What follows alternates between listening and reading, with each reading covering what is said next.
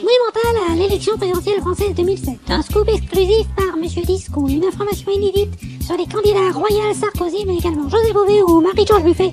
Un complot à l'échelle nationale. Il est possible qu'à l'écoute de cette chronique, vous ayez déjà voté pour le premier tour, voire même le second tour de l'élection présidentielle française. Une fois de plus, Monsieur Disco va vous révéler l'inédit. Un inédit qui aurait pu changer vos intentions de vote. Pourtant, cette idée dit aucun métier n'a jugé bon d'en parler. Seul l'œil serré de Monsieur Disco pouvait voir la chose. Il vous révèle ce scoop pour vous protéger au nom de la France. À ce vous vous sentez déjà très concerné. Vous vous attendez une révélation de la dimension d'un Watergate. Ne vous inquiétez pas, vous ne serez pas déçus. C'est grâce à l'appui de la science que Monsieur Disco a découvert le poudre rose. Mais retrouvons Monsieur Disco dans le laboratoire du célèbre professeur Probergol.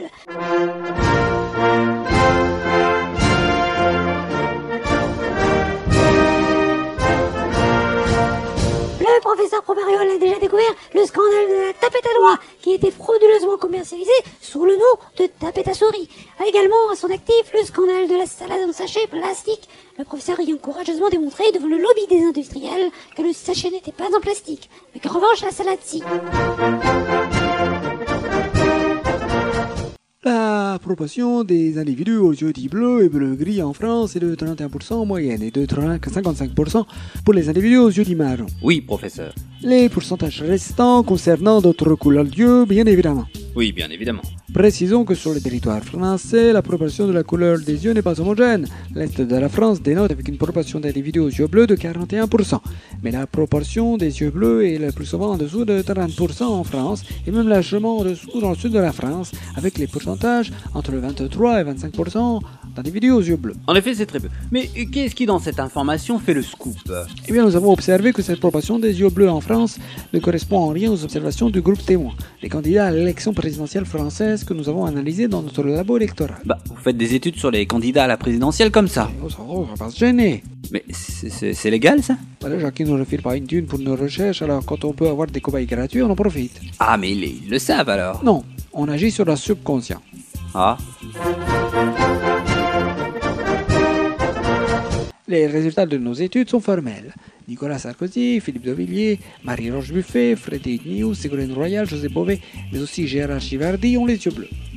Il ne reste donc que cinq candidats qui ont les yeux marrons, Besancenot, Voynet, Laguille, Lopin et Perrault. Alors c'est ça le scoop? Eh bien, mon cher monsieur, nous avons découvert que les yeux bleus représentent 58,3% de tout le groupe témoin des candidats à la présidentielle, alors que dans la population française, ils ne dépassent pas les 30% en moyenne et les 25% au sud de la Loire.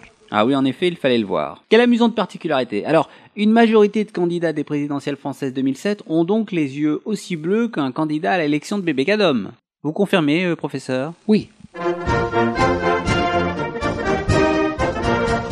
Mais que doit-on en conclure? Premièrement, malgré les apparences et les chamailleries des candidats, il ne s'agit pas de l'élection de bébé Cadom, mais bien des élections présidentielles françaises. Ensuite, nous risquons la manipulation. C'est-à-dire, je ne comprends pas. Nous ne connaissons pas les effets que peuvent provoquer sur notre jugement et notre activité cérébrale ferait que les candidats à la présidentielle puissent avoir les yeux bleus. Qu'est- Qu'est-ce que nous risquons? De voter pour eux. C'est subliminal, si vous voulez. Grands séducteurs publicitaires savent quelles armes de sélection redoutables peuvent constituer les yeux bleus. Casanova regrettait de ne jamais les avoir eus, et jusqu'en Arabie Saoudite, les femmes dans les publicités sont priées de porter des lentilles leur donnant les yeux bleus. Il paraît que c'est définitivement plus séduisant. C'est subliminal Le bleu est rare, et pour le bon sens populaire, voilà ce qui est rare et beau. Or, ce qui est beau a de la valeur. Nous notons donc un risque fort de manipulation.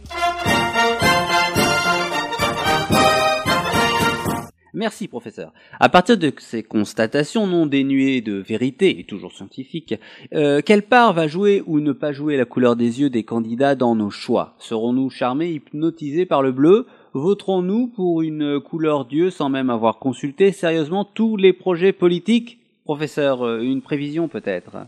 Je ne sais pas pourquoi, mais je sens que les autres candidats vont être marrons sur ce coup-là.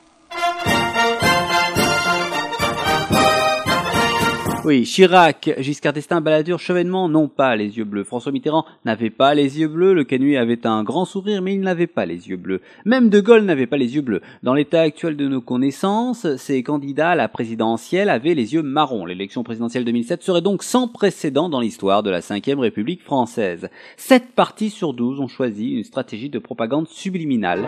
Le bleu couleur des élections présidentielles 2007, c'est officiel. Pour donner du charisme à leurs candidats et combattre l'abstention, ils ont choisi des candidats aux yeux bleus séduisants. Professeur Propagol, un dernier commentaire Une fois de plus, les candidats à l'élection présidentielle française ne sont pas représentatifs.